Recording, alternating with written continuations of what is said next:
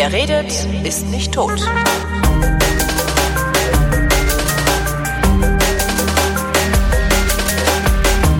Willkommen zum Politikunterricht, äh, Leistungskurs selbstverständlich und der Lehrer im Haus ist wie immer Thomas Brandt. Hallo Thomas. Hallo Holgi. Thema heute der heilige Augustinus von August, Augustinus von Hippo heißt er. Hippo. ist immer, ne? Der heilige Thomas von Aquin, der heilige Holger von Ich Heinsberg. weiß jetzt gar nicht, ob der heilig ist, aber ich glaube, Also- der ist heilig. Ja, irgendwie alle. So, Jetzt hab ich schon fast, nee, Augustinus hieß er, genau. Jetzt Fast hätte ich es vergessen. Oh, genau. Also äh, Kirchen, Kirchenvater, einer der großen, Mhm. ja, einer der vier sogenannten lateinischen Kirchenväter der Spätantike. Mhm. Und jetzt ist ja schon mal die interessante Frage, wir sind im Politikunterricht. Was machen wir denn Hä? in der Antike? Wann war die Spätantike überhaupt? Also Augustinus ist so äh, datiert drei, 354 bis 430. Es gibt da unterschiedliche Angaben. In meinem Buch stand äh, eine andere. Ja, also der hat auch unterschiedliche Namen. Aber Und- irgendwann im vierten Jahrhundert wird schon richtig sein, meinst du? Irgendwann im vierten Jahrhundert wird richtig sein. Also sprich am Ende, ähm, es ist Ende Rom, Anfang Mittelalter, Ja. so die. Ne? Also ich kann aus der aus der aus der englischen äh, Sprachgeschichte sagen, das Eng, die, die sprachlich gesehen, das englische Mittelalter fängt 400 nach Christus an. Okay.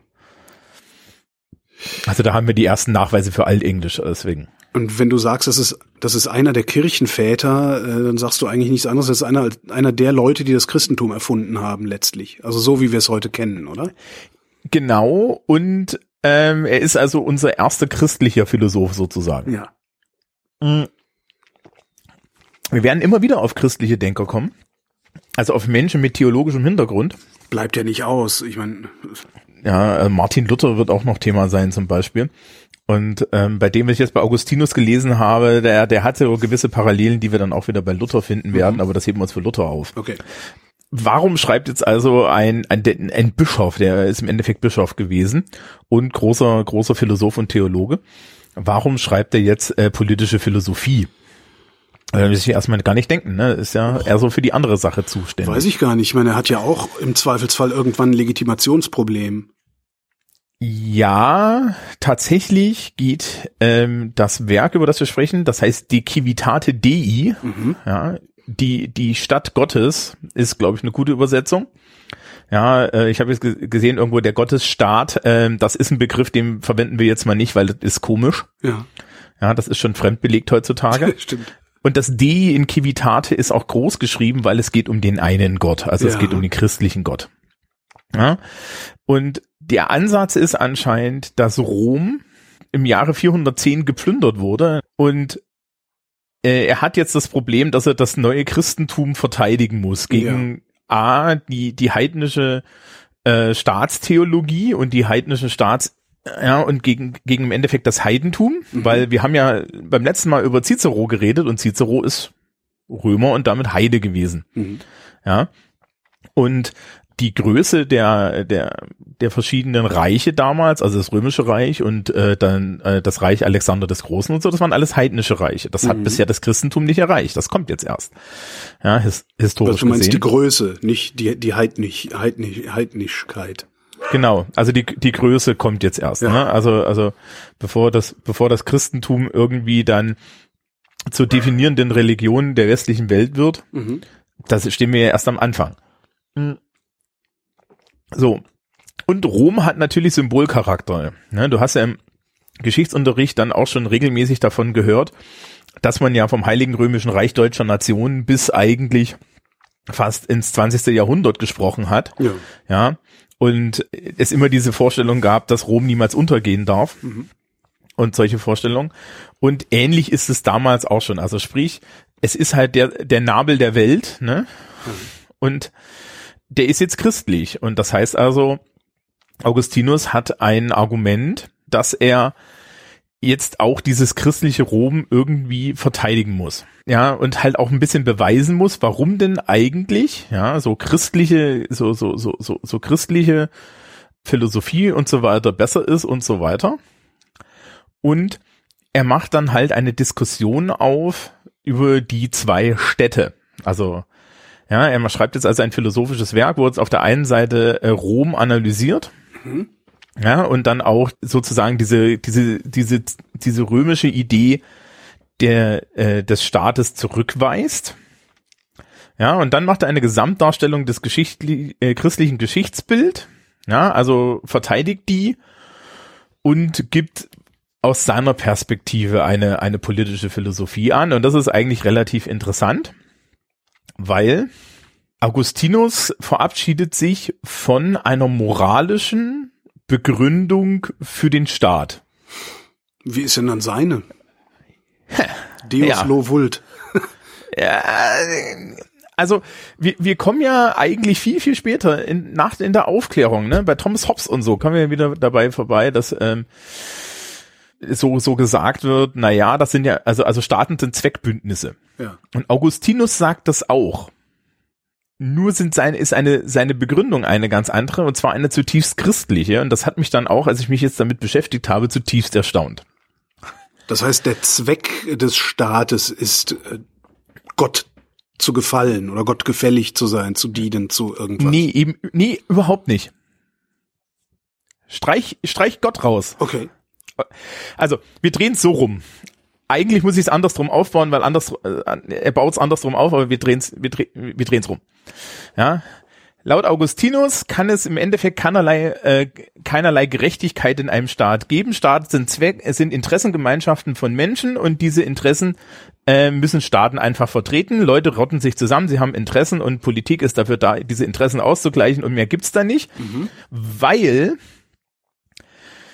Gerechtigkeit gibt es nur im Himmel und unter denen, die von Gott äh, auserwählt sind. Und nachdem das, also die Civitatis Dei, ja, die Stadt Gottes, nicht für den nicht einzeln ersichtbar ist, also die Civitas Dei, ja, und da nur bestimmte Menschen dazugehören und andere nicht, aber in einem Staat, in einem in, in, in einem Volk alle möglichen Menschen leben, kann, ja, also auch welche, die nicht zu dieser göttlichen Stadt gehören, zur Stadt Gottes, also die, die, die eben nicht der, die, die ultimative Gerechtigkeit und Moral aus christlicher Sicht haben können. Wer wäre ja. das? Die Juden oder, oder? Pff, das steht dir frei. Also er, er, er definiert es nicht näher, okay. sondern er sagt halt, es gibt halt, es gibt halt Gläubige, ja, mhm. und, und, und, und, und diese Gemeinschaft, die halt in der Stadt Gottes wohnt und die halt moralisch besser ist, mhm. ja, oder besser gesagt, die, die es Licht gesehen hat, ja. Mhm. mhm. Und so Leute wie uns. Wir wären doch aber auf den Scheiterhaufen gekommen. Also wir wären doch überhaupt nein, nicht. Nein, das ist eine Vorstellung, die, nein, das ist eine Vorstellung, die ist tausend Jahre, die ist tausend Jahre jünger.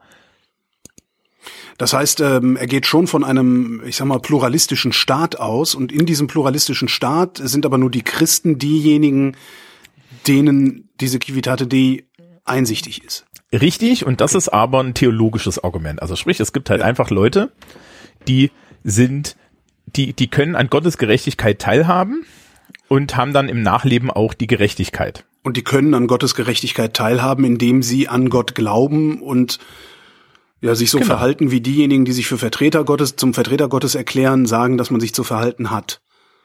Was genau. natürlich ist eine schwierige Prämisse, ne? Da würde jetzt jeder normale, also heutige Mensch sagen, ja, belegt das mal. Nee, das ist politische Philosophie, da musst du nichts belegen. ja, erinnerst du dich an, erinnerst du dich an Platon mit seiner Seele? Ja, ja, ja, klar. Ja. Äh, andere Richtung. Wir hatten gerade Hobbes, mhm. ja. Hobbes kommt an und sagt, es gibt einen Naturzustand, dann gibt es den, den, den Krieg aller gegen alle, mhm. ja, und um den aufzulösen, äh, machen alle miteinander einen Vertrag. Mhm. Hast du so, so kurz nach deiner Geburt einen Vertrag geschlossen? Nee, das haben meine Eltern für mich gemacht. Nee, die auch nicht. Keiner hat diese Verträge je geschlossen und mhm. ob, die, ob der Naturzustand so aussieht, auch nicht. Es sind alles einfach Prämissen. Ja. Ja, also ähm, aus, aus, aus so einer, aus so einer knackigen philosophischen Sicht würde ich ja sagen, es ist mir doch scheißegal, woran du glaubst. Ja? Mhm.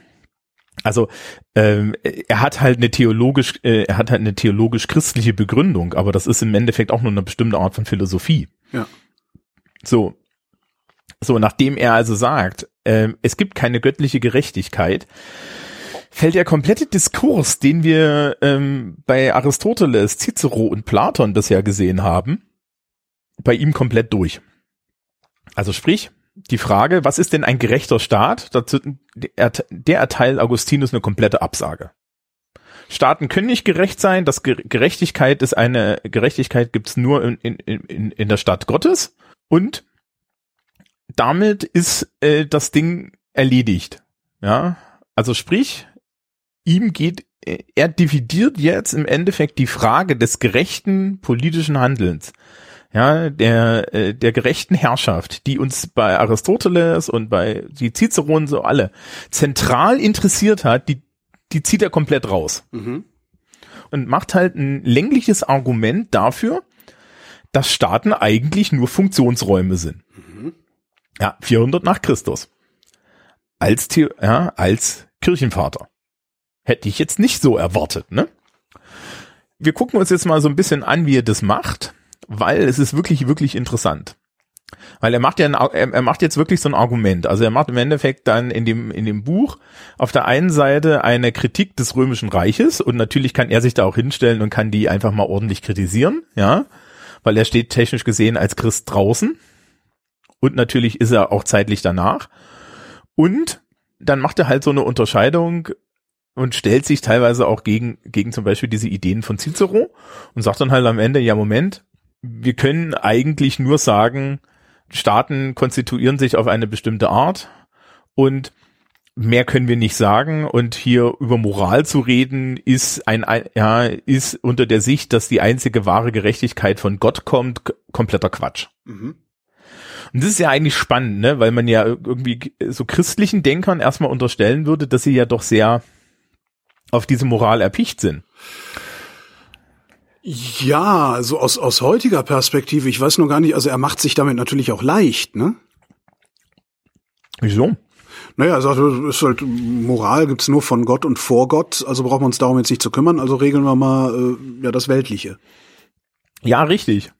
Auf der anderen Seite ist es, glaube ich, eine, eine, also es ist eigentlich sehr modern an der Stelle, ne? Also Aber zieht er, auch, zieht er auch moderne Schlüsse daraus? das weiß ich nicht. Also ich habe mich, äh, der, der, der Schluss für ihn ist halt im Endeffekt, dass das Staatswesen grundsätzlich keine Frage von Gerechtigkeit ist, sondern eine Frage von Interessensaushandlung. Ja? Gut, so gesehen Und, ist es modern, ja. Ja, ne? Aber ähm, ist er, ist er denn auch schon so weit zu sagen, dass es Interessen gibt, also jetzt so wie bei uns, wenn wir aufs Grundgesetz gucken zum Beispiel, ähm, sowas wie die Würde des Menschen oder so, das klammert er damit komplett aus, ne? weil er sagt, es ist hm. egal, weil das ist ja eine Gerechtigkeitsfrage, ist ja eine moralische Frage, die können wir Menschen sowieso nicht entscheiden. Ja, also ist es genau, ja also ich Grunde ein utilitaristischer Ansatz fast schon. Ich glaube, er, er nimmt dann schon Werte sind für ihn im Endeffekt wieder was was religiöses. Ja. Mhm. Also, dass wir jetzt säkulare Werte haben, so auf die, die auf den die Idee kommt er nicht. Wir können das ja mal durchgehen, wie er das Argument macht, weil ähm, das ist ganz interessant und er macht dann tatsächlich auch so so so äh, bestimmte bestimmte Deutungen und so.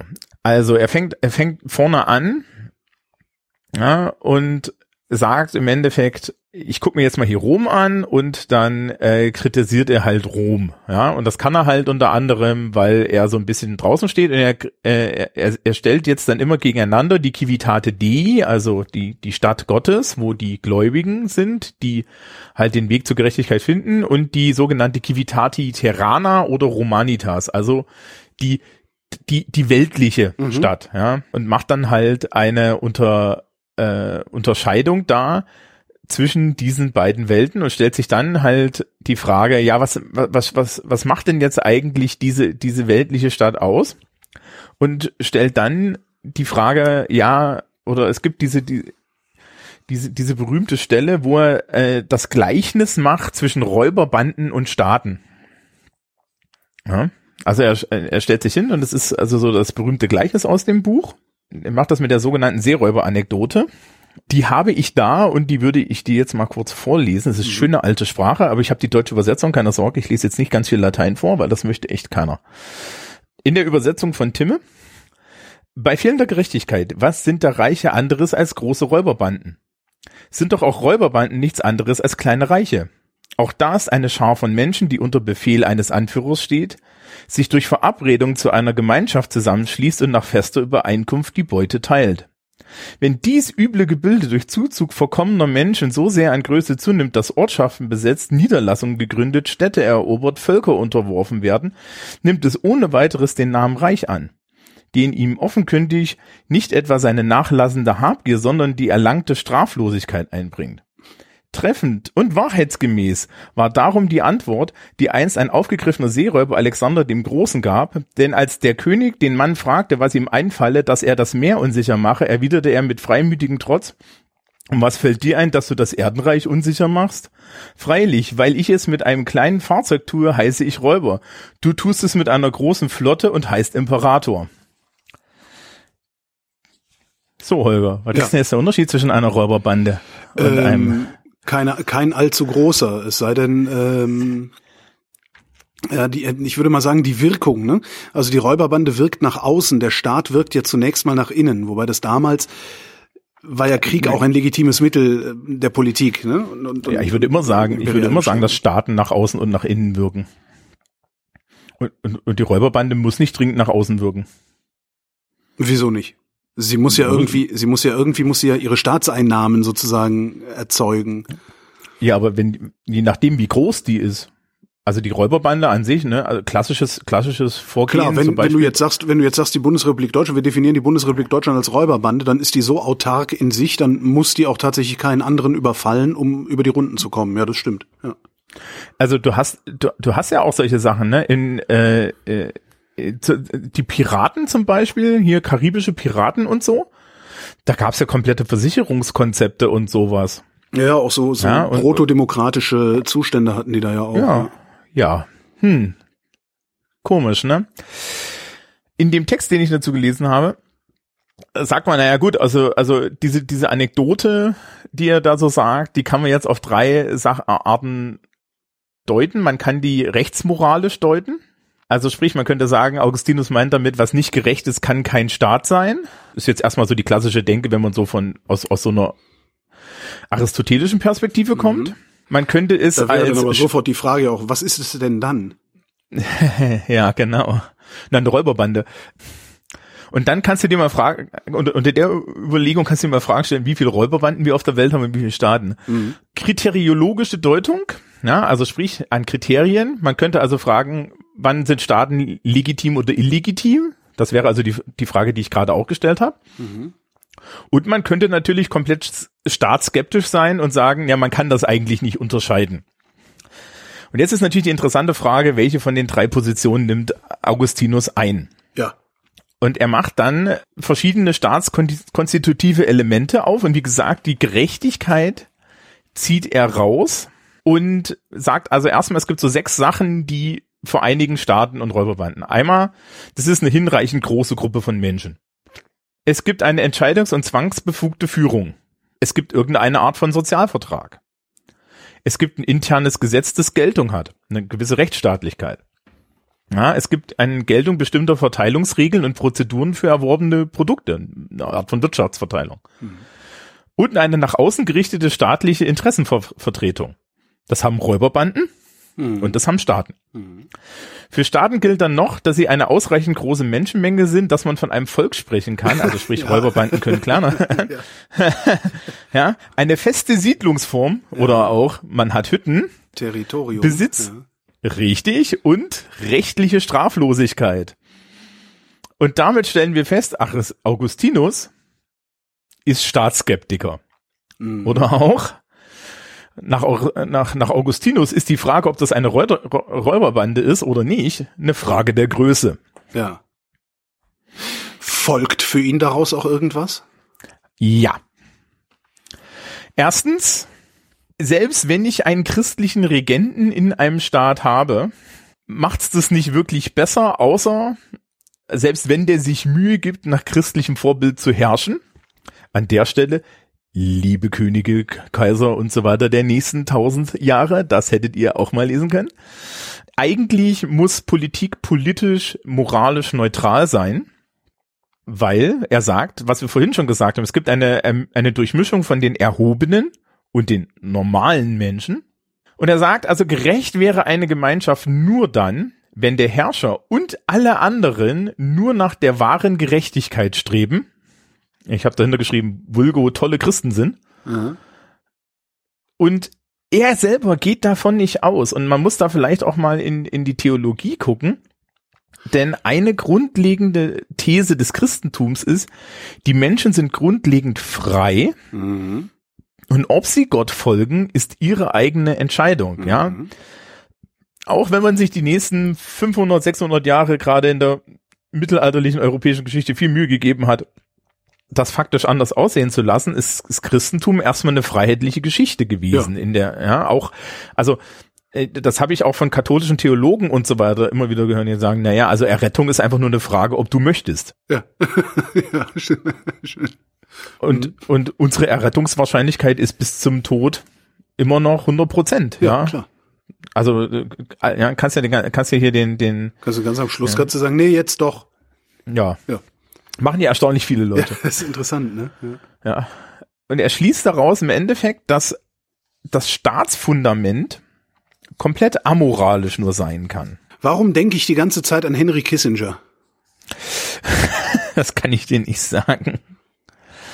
Ich weiß, wer Kissinger ist. Also aber alles, was ich, über hab Kissinger so gelesen habe und von dem mitgekriegt habe. Kissinger ist ja im Grunde der, der Erfinder der Realpolitik. Ähm, und Kissinger sagt auch, es geht hier, es geht hier um gar nichts anderes als um Interessensausgleich. Was anderes machen wir hier überhaupt nicht. Und das Mhm. finde ich schon ganz interessant gerade. War gerade im New Yorker auch ein interessanter Artikel. Ja, ich habe wie immer zur Vorbereitung die Geschichte des politischen Denkens gelesen. Mhm. Ja, und ein bisschen, bisschen noch hin, dem Augustinus hinterher gegoogelt. Und äh, der Christoph Horn, der hier diesen Artikel geschrieben hat, kommt, kommt zu folgendem Schluss. Äh, komplementär zu den verbliebenen Elementen einer ursprünglichen göttlichen Gerechtigkeit findet sich in der augustinischen Geschichts- und Staatsanalyse eine Tendenz zur ungeschminkten realpolitischen, tendenziell pessimistischen Deutung politisch-sozialer Verhältnisse Mhm. ist, ist ja schon interessant, ne? Also er ist halt wirklich der Real, weil er sagt, naja, also Staaten sind halt dafür da, Interessen auszugleichen und, und, und hört mir auf von Gerechtigkeit zu schwafeln.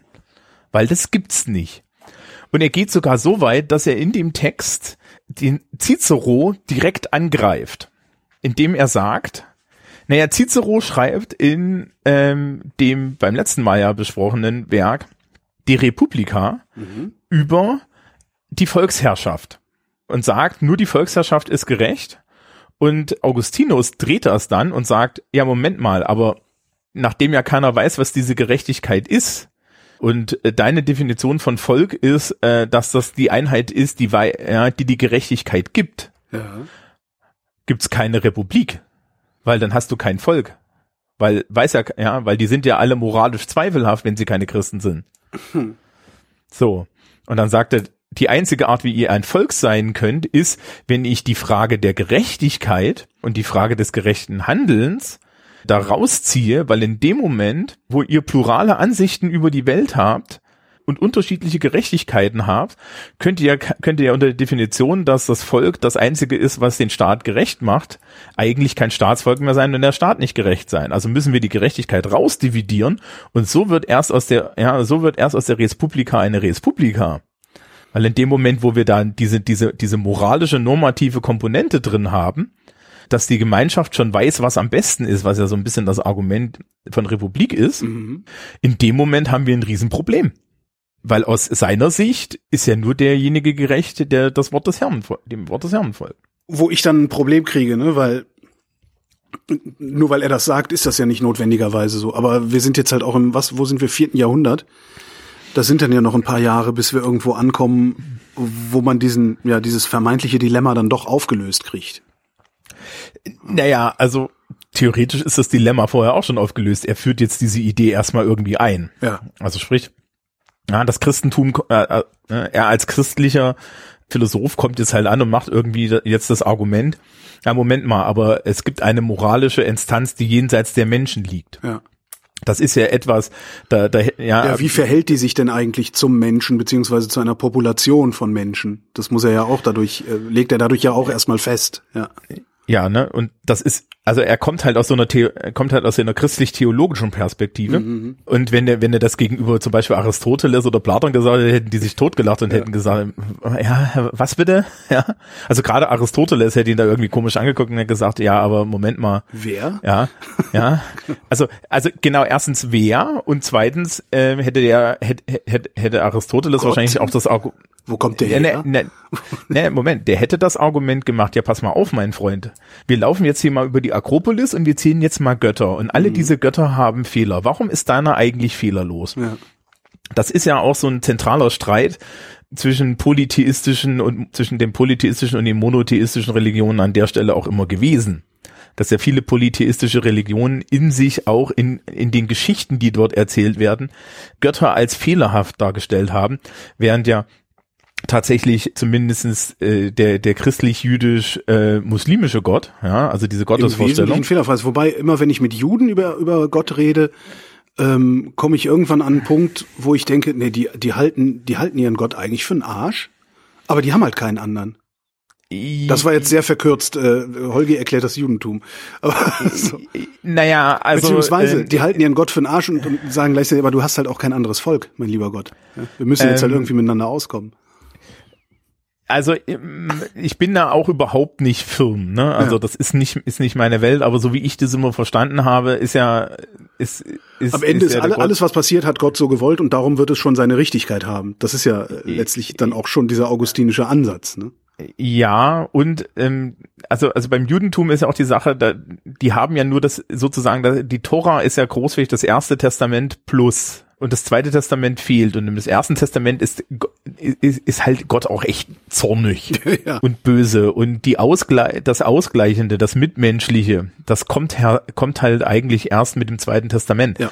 Und dementsprechend glaube ich, glaube ich schon, dass da die, die, die Sichtweise anders ist. Aber das ist dann halt auch, wenn, wenn du die halt anguckst, wie, wie die verschiedenen Religionen so in die Welt blicken. Also das Christentum blickt schon am ehesten mit diesem, mit, mit, die, mit diesem, mit diesem etwas totali totalitaristischen ja. Blick in die Welt, wo dann gesagt wird, naja, ja wenn ihr alle an uns glaubt. Ne? Monotheismus scheint immer sowas Totalitäres zu haben. Oder nennen wir es äh, was Totales zu haben, um das nicht jetzt auch in eine Ideologie direkt zu bringen. Ja, aber das weiß ich gar nicht. Also zum Beispiel, äh, die einzigen, die wirklich, die wirklich da so eine stringente Hierarchie drin haben, sind die Christen. Mhm. Ja, äh, weder der Islam, der ja durchaus sehr vielfältig sein kann, noch das Judentum haben eigentlich so diese, diese, diesen absoluten Heilsanspruch. Der wird dem Islam meines Wissens gerne unterstellt. Aber in dem Moment, jedes Mal, wenn ich mit Menschen und, und, und Sachen von Menschen gehört habe, die, die mir da irgendwie diesen Glauben näher gebracht haben, habe ich immer festgestellt, ja, das ist viel, viel relaxter. Ja als man glaubt. Ja. Und unentspannt sind interessanterweise auch nur bestimmte Arten von Christen. Das sind ja letztlich die religiösen Freaks. Und die geben vielleicht im Islam ein bisschen stärker den Ton an dieser Tage. Ja. Hm. Das ist, das ist auch zu bezweifeln, die sind nur besser berichtet. Oder so, ja. Ja, stimmt, ja, hast recht. Ja. Wobei, äh, weiß ich nicht, die islamische Welt, da, das, das ist schon oft eine Freakshow, denke ich. Äh, ja, es ist komplex. Also stell dir mal vor, stell dir mal vor, wir hätten hier eine Parallelregierung aus Bischöfen noch. Äh, die sich dann, die würden sich halt genauso aufführen wie die Mullahs im Iran halt, ne?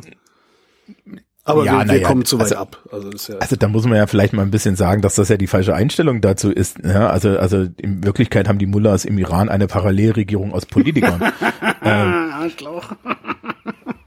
Wieso? Ist das nicht ja, so? Stimmt schon, ja. So habe ich das, ja. ja. also zurück zu Augustinus. Schnell, schnell. Ja. schnell weg. Also seine zentrale äh, Aussage ist halt, man muss halt Moral aus diesen ganzen Regierungsbegründungen rausziehen. Mhm. Moral ist was für Religion und die Frage der Gerechtigkeit ist eine Frage, die, die eine Frage, die entscheidet der der liebe Gott und alles andere ist reine Interessenvertretung und Verhandlungssache. Und, und Verhandlungssache.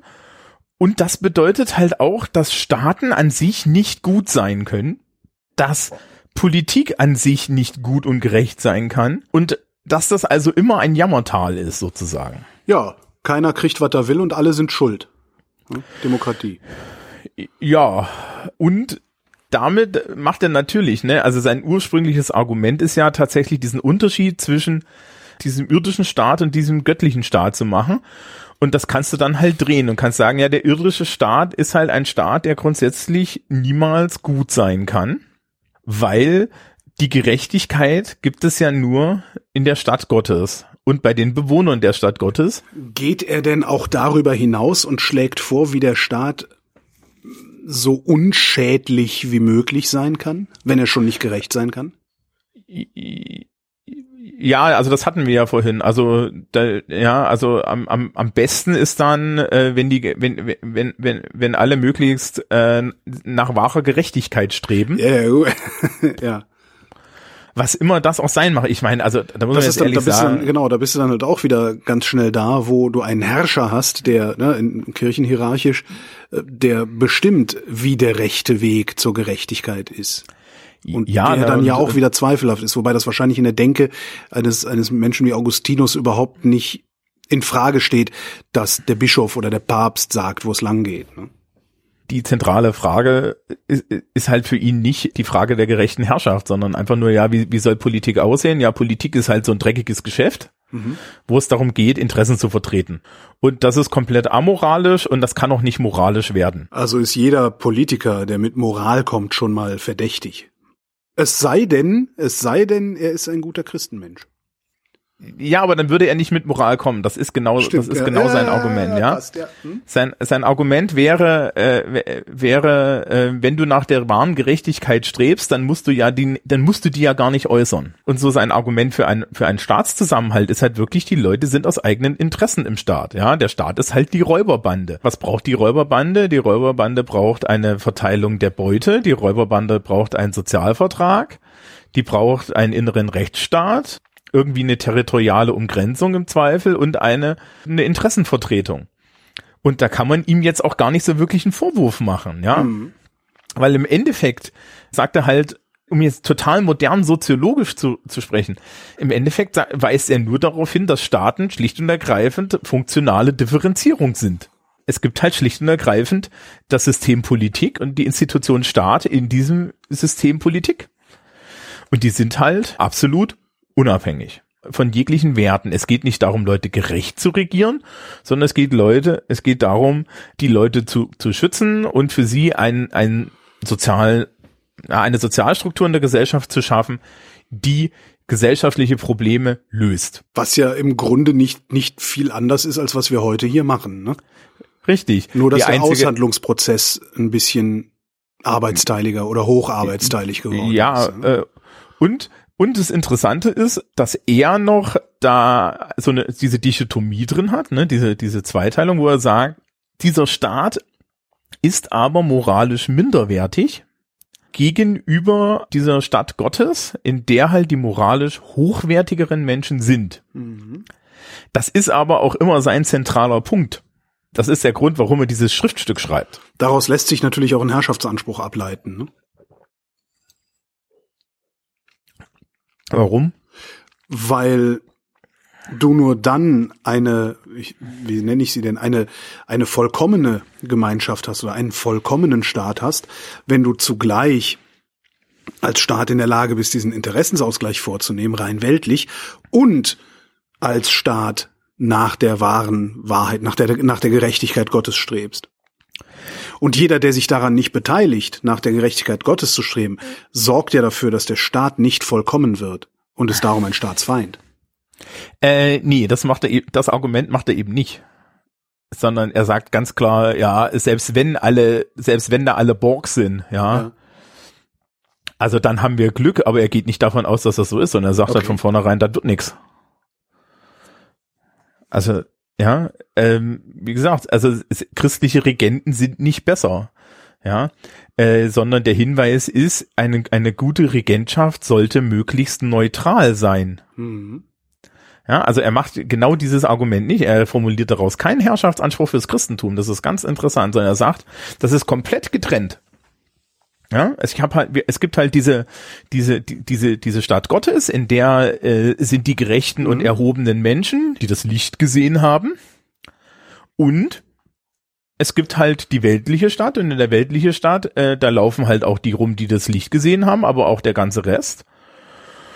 Und die müssen wir alle nach ihren Interessen neutral behandeln, weil wir um Gottes Willen nicht sagen können, wer wer ist. Ja, du kannst es auch nicht riechen. Ist ja nicht so, als würde jetzt, ne, also ist ja, ja auch heutzutage durch, man, nicht man so. kann das rauskriegen durch äh, peinliche Befragung.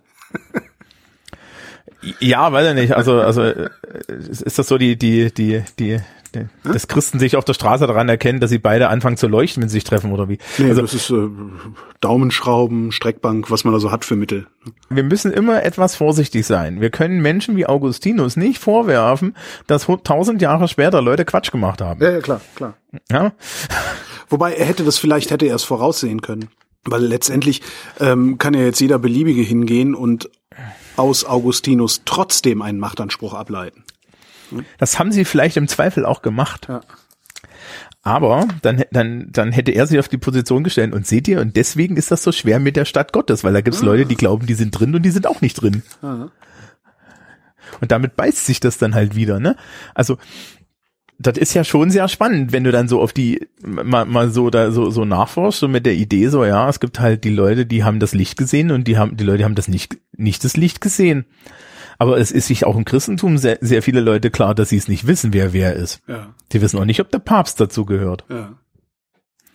Das ist ja das große Mysterium, ne? Deswegen reden wir an der Stelle auch von Glauben. Und das ist genau das Problem. Ne? Und äh, aus der Sicht ist es halt sehr interessant, dass er das da komplett rausdefiniert. Worum geht es ihm dabei? Geht es ihm dabei, Gott aus dem Staat heraus zu definieren oder den Staat aus Gott raus zu definieren? Ich glaube eher ersteres. Also wirklich zu sagen, die Frage der Gerechtigkeit ist eine, äh, ist eine Frage, die ist sozusagen metaphysisch. Und deswegen ist sie unwichtig oder besser gesagt nicht unwichtig, sondern sie ist unwichtig für das tägliche Leben auf der Erde, weil die, die endgültige Gerechtigkeit ist Gottes Sache und die, die gibt's halt im Nachleben. Ja, sozusagen. Das ist natürlich auch ein Schutz vor Gott.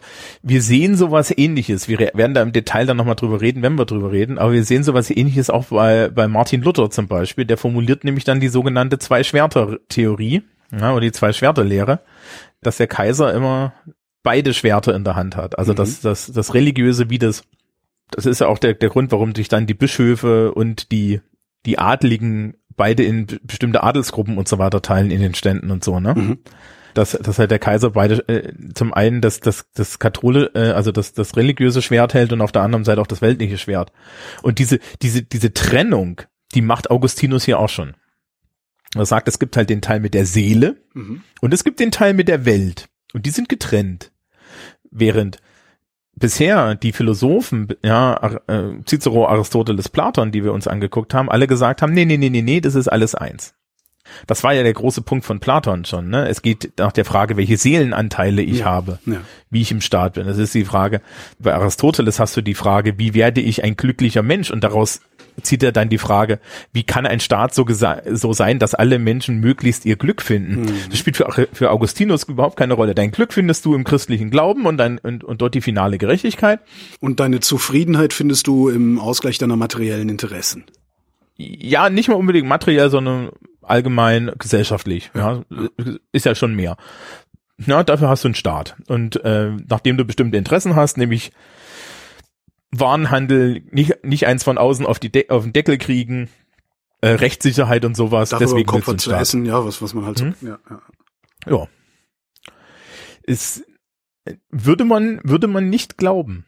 Nee, Ja. tatsächlich nicht. Also daraus, daraus ließe sich auch heute noch ein Staat machen. Man müsste so ein bisschen feinjustieren, aber es ließe sich ein Staat draus machen. Der wäre, das wäre so ein bisschen so ein neoliberaler Staat wahrscheinlich, heutzutage mit heutigen Mitteln, wenn du das umsetzen würdest, aber es würde funktionieren.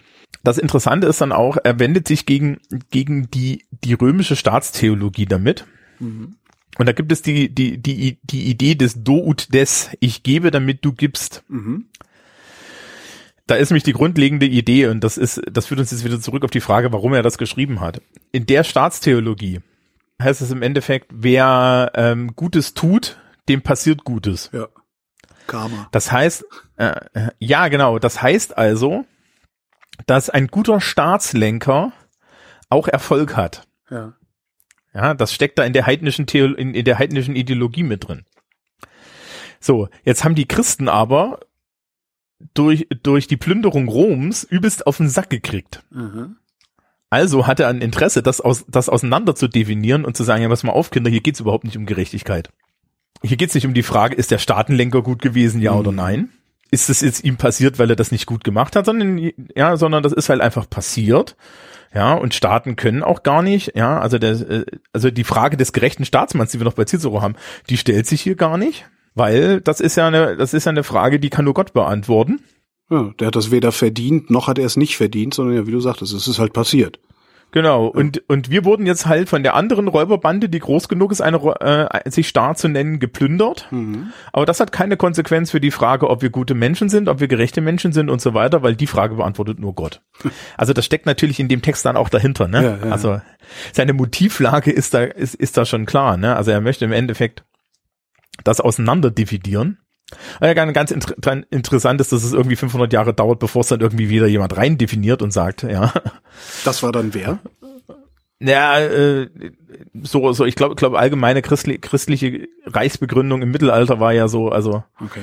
ja, wir sind ja von Gott und damit, damit sind wir automatisch gut, ne? Gottes mhm. Gnadentum und so. Der nächste, der auf meiner Liste steht, ist Thomas von Aquin. Da geht's um die Verbindung äh, aristotelischer Ideen und christlicher Ideen in der politischen Philosophie. Mhm. Also da, da, da sehen wir dann schon wieder den Sprung rüber. Aber das war ja, das war ja dann so, ne, so Gottes Gnadentum und so. Das fängt ja jetzt, schon, das fängt ja schon mit dem christlichen, also mit dem römischen Kaiser an, sozusagen, ne, der mhm. dann halt immer auch der Vertreter Gottes auf Erden ist und so. Thomas von Aquin, das ist aber schon elftes Jahrhundert oder sowas, ne? Ja, das ist schon elftes Jahrhundert. Dazwischen, Sprung, da, ja. ja, na, dazwischen ist nichts. Also wir ja. haben halt echt das Problem, dass da dazwischen nichts ist. Und Thomas von Aquin hatte dann die Möglichkeit, Aristoteles zu lesen. Mhm. Und ich hatte irgendwann mal in einer der älteren Folgen gesagt, ja, es ist, ist diese ganzen, diese ganzen Texte kommen eigentlich erst zur Renaissance wieder. Und dann hat schon jemand in den Kommentaren gesagt, ja, aber im Mittelalter wurde doch der Aristoteles rezipiert. Das ist richtig, aber auch nur von bestimmten Leuten. Mhm. Und halt auch unter bestimmten Sichtweisen. Das schauen wir uns dann bei Thomas von Aquin an, über die Herrschaft der Fürsten. Was übrigens da eine ganz interessante Sache ist, die wir vielleicht auch mal kurz erwähnen sollten. Äh, ein Großteil der äh, dieser dieser die, dieser griechischen Philosophen, die wir heute lesen und so, lagen natürlich zum einen in Rom, mhm. zum anderen wurden sie aber dann auch noch mal importiert über den Orient. Ja. Das heißt also, diese Texte kamen halt von dort. Und das ist ja auch, auch eine total spannende Sache, dass jetzt gerade im, im frühen Mittelalter eigentlich die, die fortgeschrittenen, also, also der, die, die islamischen Länder des Orients weitaus fortgeschrittener waren als Westeuropa und Nordeuropa. Mhm. Das sollte man ja nicht vergessen. Also die hatten da sehr viele Texte und dieser Austausch, der da stattfand, der hat halt auch dafür geführt, dass solche Leute wie Thomas von Aquina schon diese Bücher lesen konnten und dass sie in Rom natürlich auch irgendwo rumlagen. Aber das war nicht, das war nicht, nicht so normal, ne? Und 11, 1100, zur Zeit dann von Thomas von Aquin, gab es nicht viele Bücher. Ja, musste ja auch noch alles per Hand geschrieben werden. Oh ja. Thomas Brandt, vielen Dank. Jo, tschüss. Und euch, wie immer, vielen Dank für die Aufmerksamkeit. Hausaufgaben gibt's keine.